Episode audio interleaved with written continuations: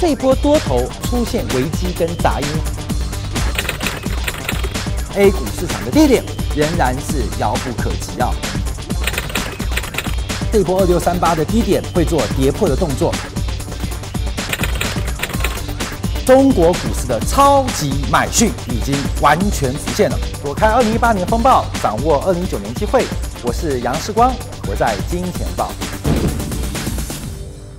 在美国人没讲自由平等，其实自由平等是有针对性的，你知道吗？其实这个社会的经济性一直存在，可是他用自由平等叫做部分自由、部分平等、平等跟部分民主，在糊弄这个全世界啊！我们看这件事情爆发什么事情啊？就是美国名校招生的贿赂丑闻曝光。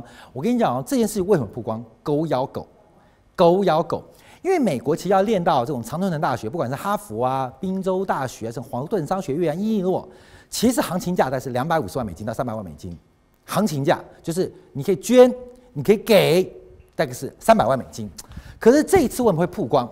因为有人走其他的偏门，花了三十万美金就进去了，所以那个花三百万美金的就变燕头嘛，你知道吗？就变笨蛋，你知道吗？他们就不爽，把这个料给爆出来。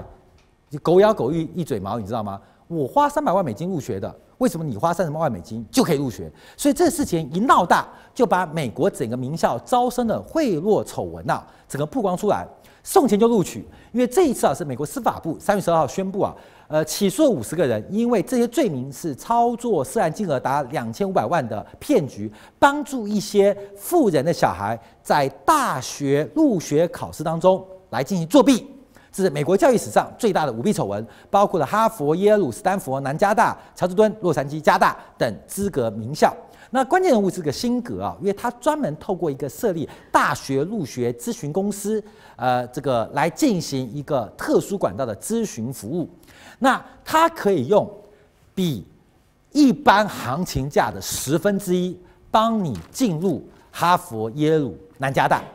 因为正常的行情是三百万美金，你捐一栋楼啊，捐一个图书馆啊，基本上常干这个事哦，就用靠捐钱方式入学，大概是三百万美金上下的一个金额。可是他说三十万，你知道吗？就是卖假货的概念，三十万就可以进入这些好学校。后面有三十万美金，其实我们国内很多人都有哎，上海路边的大妈家里大概都有三十万美金哎，后面因为就是两百万人民币嘛，你房子卖一个厕所就两百万美金了嘛。两百万人民币啊，就有了，大家都可以念哈佛啊，那还考北大干嘛？赶快开放给中国学生报名！我跟你讲，电话满线，哔哔哔，不用考了，我也不用考北大清华了。三十万美金，两百万人民币的事情，我跟你讲，上海基本上只要是本地人，基本上房子把客厅卖掉，人人小孩都上北大，再把主外卖掉，女儿也上上这个不是北大，上哈佛，女儿念耶鲁，太容易了，怎么干的？我们看一下，因为这个事情啊，其实有点糟糕啊。我们先看合法管道，美国一直有开放一个呃呃窄门，让特殊人员能够呃进入学校录取啊，一般叫 ALDC 啊，这是一个四个单字的一个简缩简呃简简写啊。第一个是运动员，我们看美国运动员都很强啊，大学什么 NCAA 就是 NBA 的摇篮嘛，所以美国知名大学都会特别针对体育特长生给予非常优惠的入门门槛。而到底好不好运动员，由各校专业的体育教练做决定。所以，美国第一个，你是好的运动员，可以来录取名校，名校会吸引这个好。像我们知名的华裔球星林书豪，他就是靠的篮球的优秀成绩跑去哈佛练经济系。那到底林书豪练到多少经济系的课不知道，可是我们知道他是哈佛经济系的，所以很多优秀的。人才能够进到运动员，像我们认识的叫做范玮琪，我们唱歌的，他是用其他的很厉害的方法进入了哈佛，但哈佛还是练经济，但懂不懂经济我不知道。可是美国有开这种门哦，就是有特殊专长、感动人心、感人肺腑，运动员可以进来。第一个是第一个特殊门槛，第二个是哈佛毕业生，哈佛毕业生的子女越维持基因跟传统，可以得到一些比较特殊的加分优惠。另外一个就大家常用的捐赠者，捐赠者就是你愿意对哈佛或对南加大进行捐赠，缺楼盖楼，缺厕所盖厕所，反正缺钱就给钱就对了。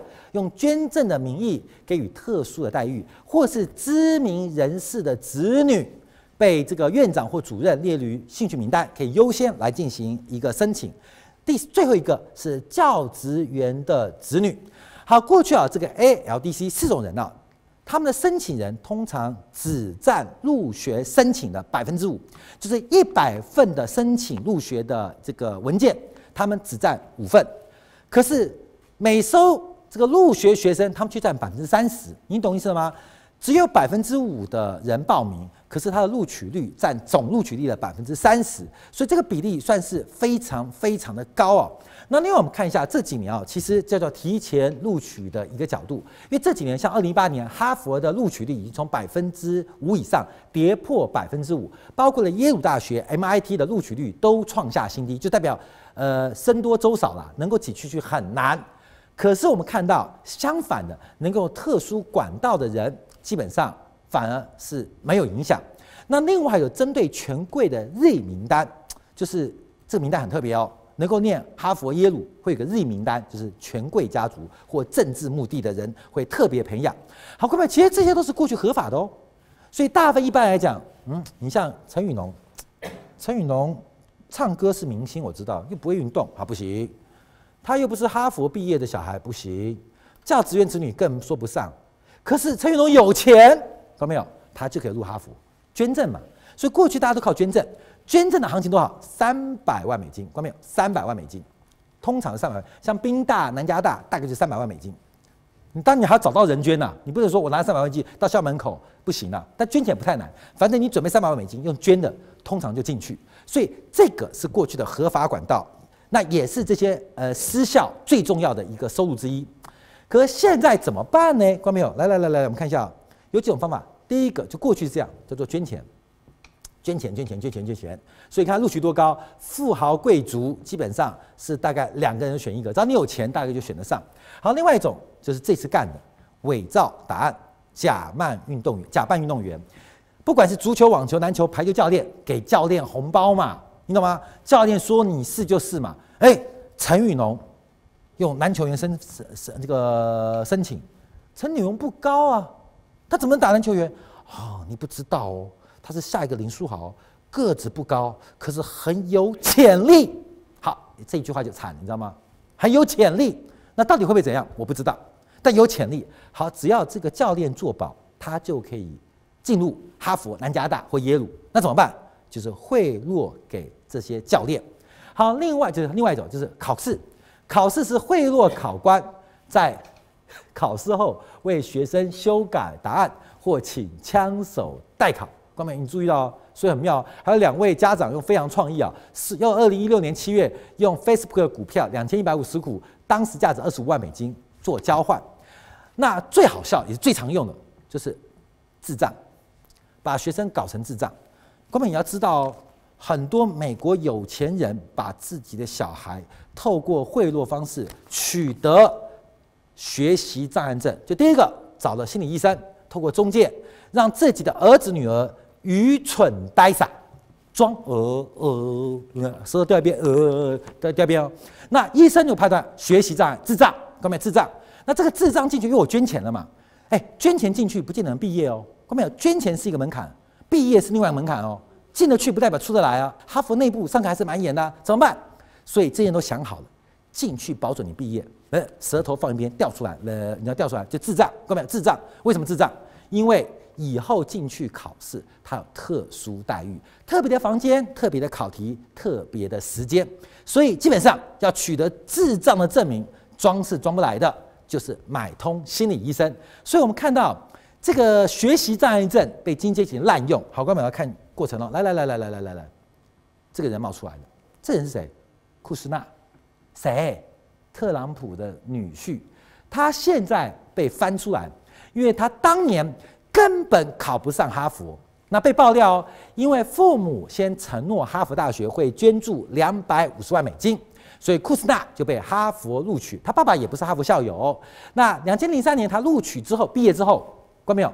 他爸爸总共捐赠了三百万美金，就大二大三的时候捐了三百万美金。哦，哈佛好高兴哦，本来说给我两百五十万，要一毛给两块。你说两百五十万，没关系，我捐你三百万。所以他取得了，看到没有？后面又取得了包括纽约大学的工商管理硕士跟法律博士，而且还成为哈佛大学社会系的优等学生。他的高中老师怎么说啊？我们高中里没有人猜得到他能进入哈佛，因为他的不管是 SAT 的分数都达不到标准，确定他不可能进哈佛。可是这个世界没有确定的事情，他结果进入了哈佛。那库斯纳基本上了不起哦。后面用钱摆平，他一千万美金买下了纽纽约观察家的媒体，而这个资金又编了一个故事，管编故事，他又做了什么事情发财啊？干嘛？就创美国创业故事都非常神奇嘛。哦，像巴菲特，巴菲特爸爸其实是个国会议员，懂没懂意思吗？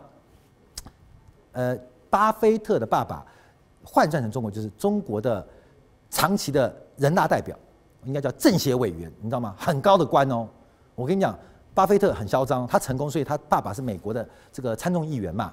那比尔盖茨大家都知道，他妈妈是 IBM 的独立董事，那当然能成功啊。关没有？你妈妈是联想的独董，是阿里巴巴的独董，你觉得你有失败的可能性吗？你每次要跌倒之前，红毯已经铺好了，没有？光是快要跌倒，红毯就铺好了。呃呃，红毯，呃红毯，红毯就来，你知道吗？你要打喷嚏的时候，毛巾已经伸出来了。后面想要什么有什么。这美国创业故事都很扯啊！我要请教雨农做观察，这次会被爆料出来。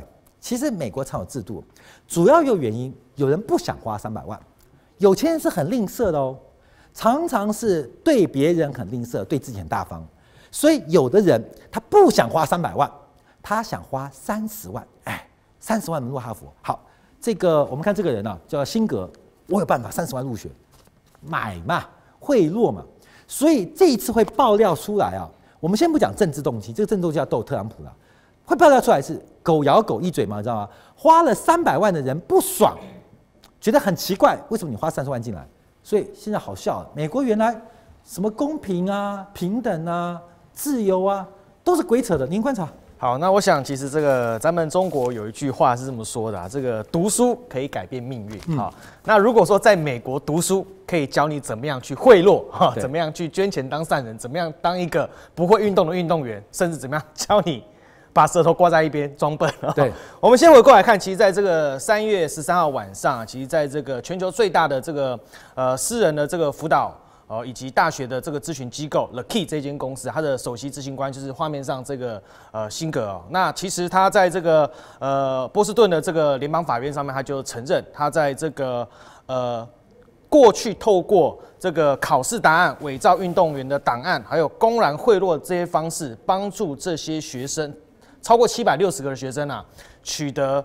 美国常春藤名校的这个所谓入学资格，嗯，那么其实目前已经有超过三十三个家长，还有十八个、十三个这所谓体育的教练。大家知道为什么体育教练呢？因为体育教练其实，在很多名校里面，其实因为他们为了要获得更好的成绩，其实很多的教练都从外面外聘来的，薪水甚至比校长还要高，对，地位甚至也比校长还要高，所以他有权益说，我让谁进，让谁不要进来的。所以说，为什么这个体育的这个部分可以去做个造假？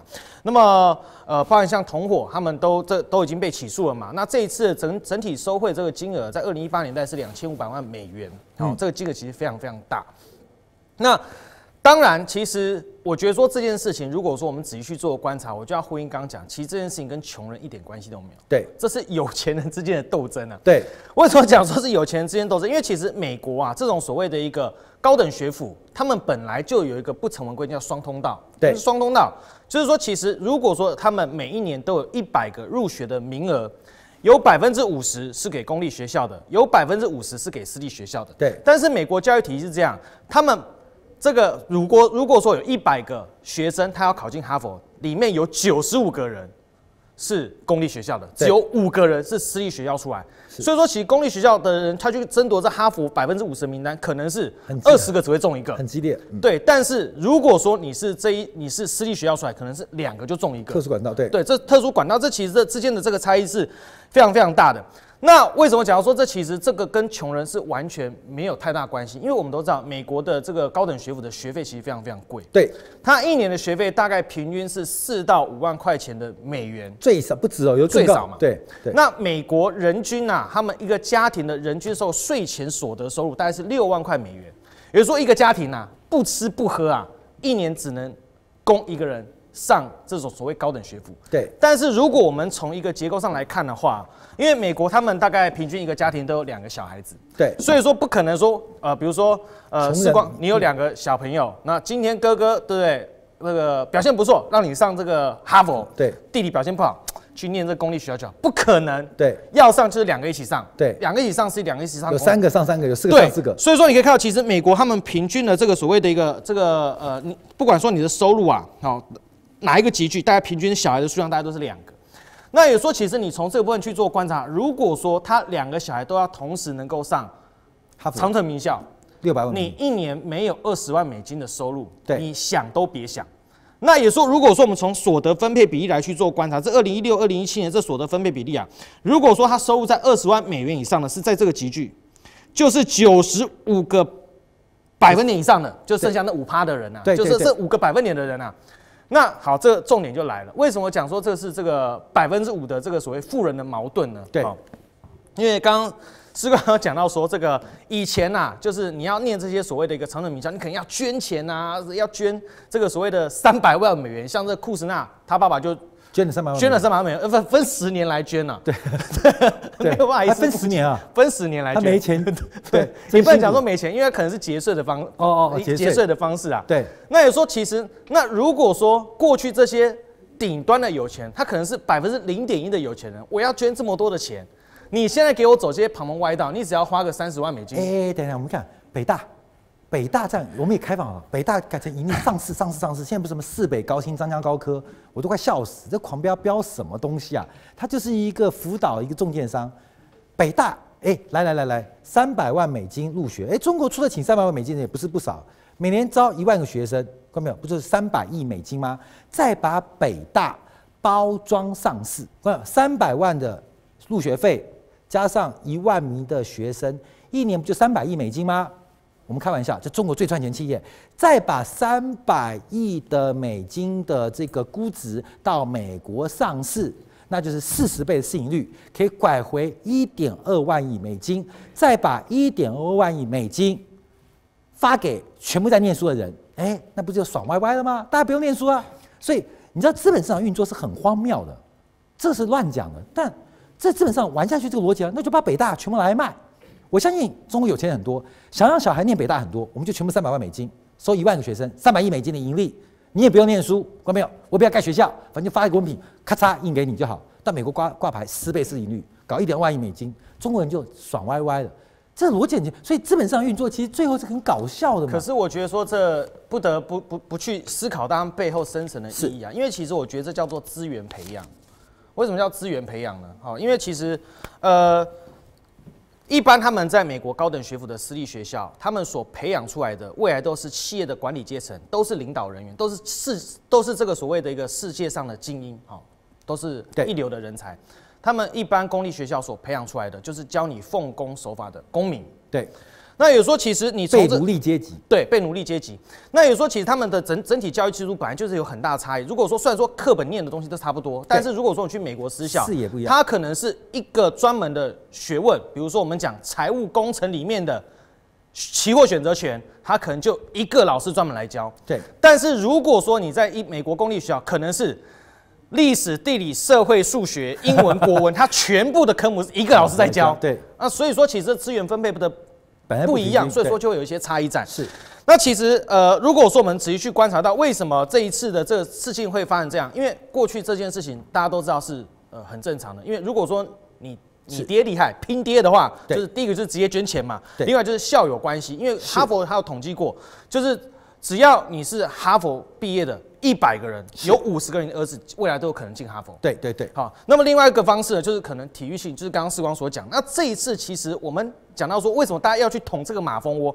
因为我们讲到说，其实这次好莱坞很多明星都说他都涉案其中嘛，比如像这个葛莱美的这个呃女演员叫做这个呃，菲利赛迪和霍夫曼，好，她的资产不过是两千万美金，也花大钱。对，那另外像这个洛丽路格林，资产不过是两千万美金，捐了一个二十五万。大家就是想，两千万美金，你对那些零百分之零点一的富豪来讲，不过他一次两次的这个捐款。对，那也就是说，我捐这么多钱，你捐那么少钱，我们是在培养精英，你来这边。对呀、啊，你是戏子的小孩，破坏游戏规则。对，所以说这件事情，我觉得统帅就是有钱人矛盾。哎，万明哥，我们要观察，这个我们话说回来，因为美国也是拿这些收入来补贴、来发放奖学金，所以事实上，美国的大学教育也是透过对有钱人的捐赠，来对穷人奖学金的方法。所以你要有收入才有支出嘛。可是我们也要说实在话，看没有？这个时光走跳社会那么久。我还是要讲一句话，我觉得阶级是必然性，关键这大家很不很不很不以为然啊。我昨天还跟万明哥在提到，因为这个世界上，其实我们面对的世界是一样的哦。可是就有一小群人，他能够由上往下靠靠到看到宏观的局面。他读的是贞观政要，昨天我跟那个万明哥提到的是贞观政要。可是有一群人。他每天同样的事情，同样环境哦，他在讨论八卦，他看的是《红楼梦》，光明，你懂意思了吗？就是其实故事剧情差不多，可是有人就用贞观政要的逻辑跟思考在看待这个世界。同样一个世界环境，有人就用《红楼梦》的八卦来讨论。你你懂我的解释吗？就是，所以我们看公司啊，为什么有的人会不断往上升？他的出发点，他是站在公司角度，他知道老板要干嘛。有一些人，哎呦，那个总机小妹刚刚跟我讲个什么事情哦？我跟你讲，那个财务啊有问题，因为财务又跟哪一个谁谁谁工程部的有奸情跟挂钩。我告诉你不得了，他一定是老板他舅舅的什么人？看到没有？其实同样在一家公司，大部分的人都是《红楼梦》，少部分是顶层阶级。哈佛要收的学生。其实关没有，因为人是生而平等，智商差不多，可是视野跟思维跟角度，那就是环境培养的，跟智商没关系。有的人一生下而来，巴菲特为什么那么厉害？因为从小爸爸就是国会议员啊，看的事情就是不一样啊。比尔盖茨讲的话的谈吐从小就不一样啊，不是他比较聪明而已哦，是他们的思维从小不一样。你说《红楼梦》里面都是笨蛋吗？没有，《红楼梦》每一个人都比。这个皇朝宫廷当中的聪明百倍、千倍，为了生存。可是上面人看的是宏观，所以同样逻辑，请问哈佛要什么人？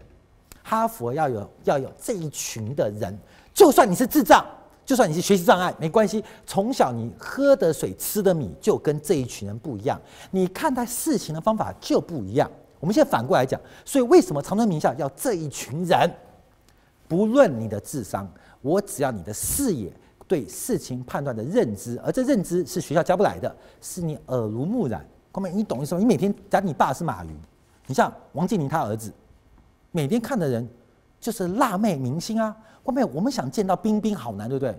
王思聪可能，嗨，我昨晚上在跟冰冰见面，你懂吗？李冰冰的、啊、哦，你懂吗？他每天葛优，葛什么优？他葛葛烈，他不是葛优，我熟的哥们。后面你懂，那个人他们的世界就是不一样。所以王思聪比较聪明啊？当然没有。可是，假如搞演艺业要找王思聪，因为他认识的世界跟我们一般平凡认识的世界不一样。我昨天才跟你在讨论，你还纠正我。同样一件事情，有人用《贞观政要》这本书来找应对方法，有人从《红楼梦》这本书来找相处生存的方法。哈佛当然要上面人，不要下面人。你也观察这个新闻一看一报一报出来啊，我们国内的很多的这些呃观众或者朋友啊，都会觉得哇。美国居然也有走后门进大学，怎么会有这种事情呢？对，老师跟大家讲一件事情啊，美国的进大学的门，刚刚这个呃世光已经介绍很多了啊，不管是后门侧门啊都有啊。那这次世光刚刚也提到，这次问题是当事人找错了门路。他本来应该找一个介绍人的，对，后来找了一个神棍，是，那神棍呢就把他带出问题来了啊，没有进去还惹了一身这个麻烦。那基本上这个制度啊，我我我很认同世官讲的，就是说社会中一定要有一个阶级啊。那这个入学的这种这套设计对，其实就是美国的既得利益阶级或者有钱人啦，对，为了维持或者确保他们的利益啊。或者为了稳定目前的这个社会结构，对，因为社会结构相对稳定的话，对目前的既得利益阶级来讲，比较有利嘛，啊，所以呢，在尽量不被社会流动性冲击的情况之下，所设计的一套制度啊，那我那问题是在什么？问题是说，到底对于这个确保社会的流动性，因为阶级不能固化，对，阶级固化就完蛋了，对。但是一般来来一般来讲了啊，就是说一个制度里面它有它的内在循环，对，就是会越来越固化，对。啊，美国现在就是面临到这个问题，那偏偏呢又碰到了民粹主义抬头，所以很多人就用更严格的标这个角度标准来检讨这个问题。哎，万明给我插一句啊，我常讲说，清朝的应试是八股文嘛，八股文很无聊的，像现在我们的国家应试是高考，很多人反对高考，拒绝高考，或觉得哎呀，慈禧、光绪你们是笨蛋，考什么八股文，一点实用性都没有。我跟你讲，你假如是这样看待问题，你就大错特错。后面刚刚万明哥提的很棒，阶级不能固化，要流动。请问怎么流动？后面假如我们考从这个呃先秦思想考到当代数学跟物理，后面你死定了，因为有钱人可以用大量的补教资源、学习环境帮助他小孩，你光是连课本参考书都买不起，你怎么应试？所以为什么考个八股文？后面为什么考个八股文？为什么叫高考？我们觉得这考试很幼稚、很无聊，就是因为它很无聊、很幼稚，让有钱人他的社会优势不能在八股文当中发挥，社会才能出现流动，你知道吗？只要你肯努力、肯背，基本上你就可以穿越八股文的这个筛选，来到了社会顶级。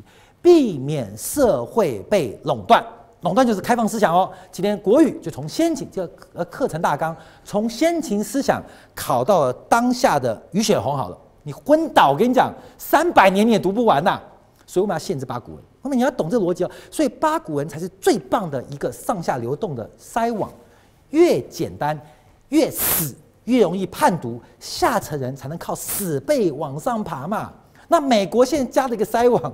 是三百万美金，他这个筛网就是避免顶层人被流动。像像这个，如果对美国的这个教育体系有点了解来来有点了解，基本上就是有些人花钱啊维持这个学校的运转，是，然后呢再找一部分的资源呢，找会读书的人。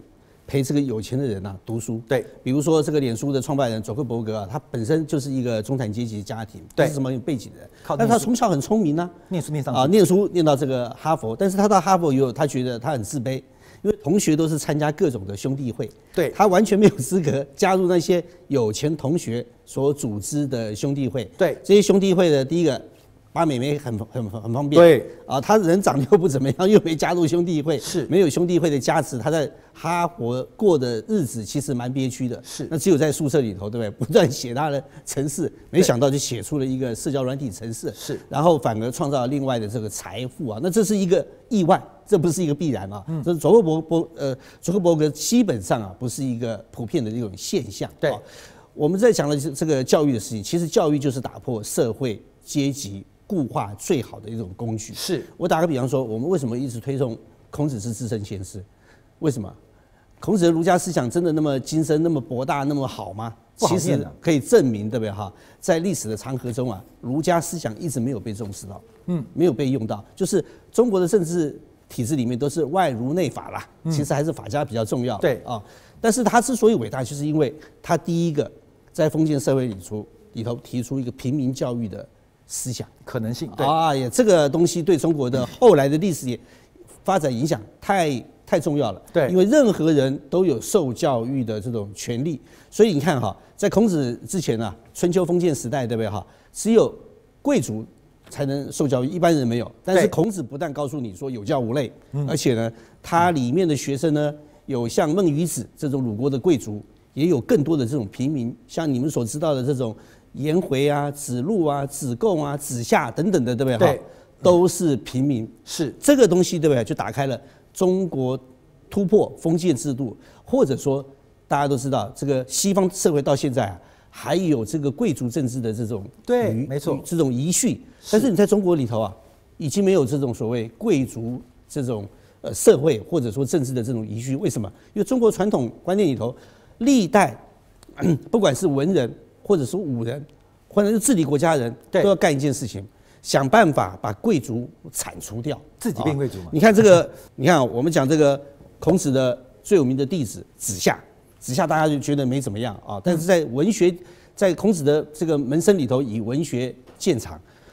孔子一直强调克己复礼，嗯，就是我们要回到封建制度。虽然他自己主张平民教育，但是他一直告诉我们要回到封建制度，这个想办法挽救这个礼崩乐坏。但是子夏就很强调思想或者任何作为啊，要与时俱进。你看他讲的这句话啊，“百工居士以成其事，君子学以致其道。”就是一般老百一般的这个工匠，你不要看瞧不起他，他好好的做的话，对不对哈？他也算是尽他的本分。社会需要百工，对哦。那么虽小道，必有可观者焉。孔子一天到晚讲一些大道理，对啊，大同思想等等的。但是子夏就告诉你啊，一般的小道理，对不对？对对，生活小常识，你好好的这种体会的话，它也有可以啊，让你的这个人生的过程中啊。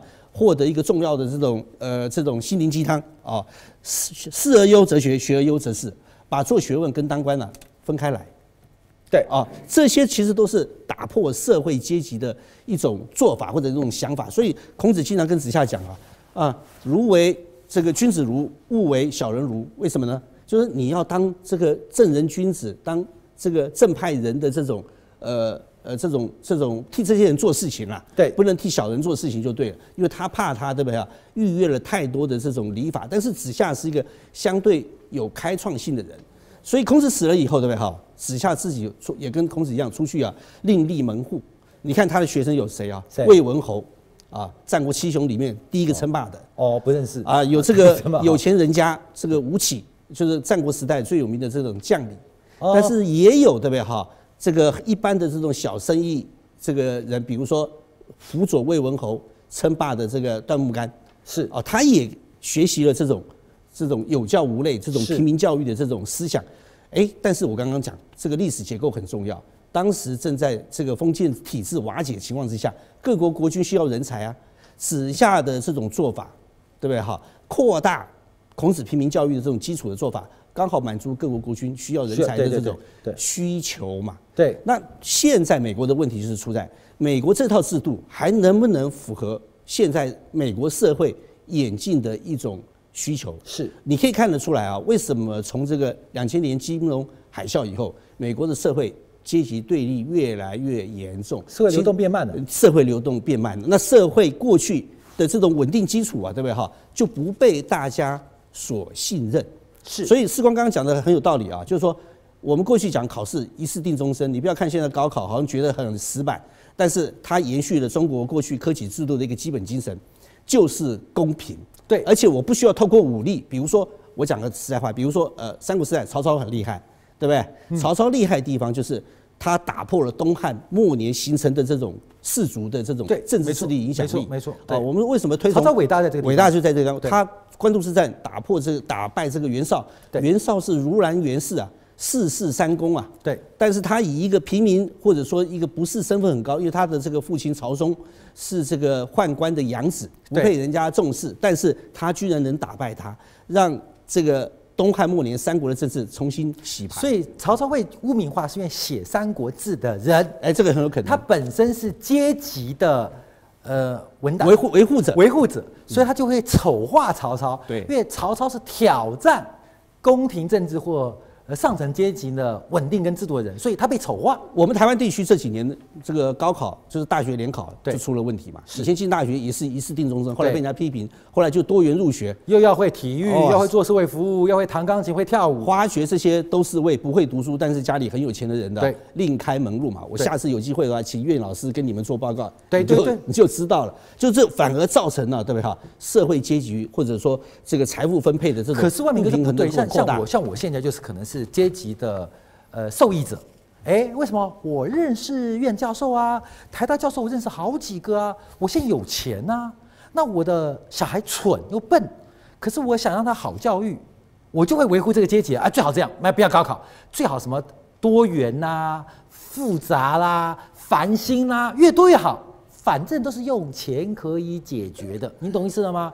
一样不精，我万样都通，你懂吗？现在现在很多像我看最近国内上海那个小学要录取那私校，还有要会音乐，小一个要会有一些术科，你不会打拳至少会跳舞。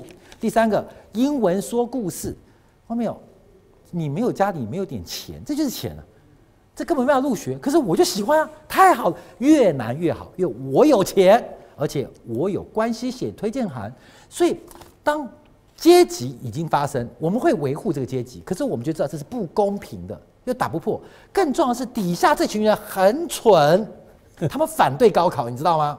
就高考这道墙被打破，其实对于我，我就直接讲我，不要讲别人了，我是有利的。高考越不重要越好。因为我的小孩只会玩不会读书，高考根本是挡掉他们的发展。假如靠申请入学赞助，哎呀，简单，太简单了。我去演讲两场，钱就来了，就念大学。所以这个社会为什么阶级必然性？我觉得很可悲。因为推倒高考的应该是他们，可是反而现反对高考就一般，我叫做死老百姓。他们反对高考，哎呀，高考让我们大家变笨，错了。越僵固越僵化，他不，他的确兼顾了每个学生脑袋，可是他创造大环境的人才流动。所以万明哥昨天上课，一个是贞观政要逻辑，一个是红楼梦逻辑，到底人要看贞观政要还是看红楼梦？这个其实内容角色差不多啊。这个就是落入这个历史社会的循环嘛。同时讲因材施教是才能的才嘛，哈。对。或者说呃这个 现在是施财的财，现在 是财产的财嘛。对。那这个问题就非常非常大。但是不管怎么样，美国这个例子提供我们一个进一步深思教育制度或者入学的这种制度的设计。对。到底哪一条才能够取得最好的这个平衡呢？对。我我讲个我打个比方说了，前两天我们台湾地区的那个新党主席那个玉主席来。嗯，他们呢，其实以前是老上海人。对，他们家族以前在 一九四九年之前呢，对中国最大的贡献啊，就是在上海成立了七所义学，嗯，就是不收学费的这个呃学校。对，这个就让当时这个很多有心上进啊，但是没有能力受教育的人，得到了这种教育机会，哎，得到教育机会，也得到了打破社会阶级固化的这种。解放的这种机会，我跟你讲，机会。所以家族在遭遇到文革这个悲剧的时候，他们家族其实是安全的。对，所以所以大家不要以为啊，你现在对不对，可以靠着有权有势，对啊，这个逞一时之快，是对不对？让你享尽这个所有的好处。对，但是呢，有这个这个活这个这个福祸相依，是啊，大家都不要忘记这个事情。好，如果能把这个事情弄清楚了，事情都有一体两面的。好好。美国这个东西提供我们一个很好的教训。好，因为时间的关系啊，我非常感谢今天三位来宾，还有观众朋友今天晚上的收看，也祝大家周末愉快。下周一同一时间晚上八点，金钱报与您再会。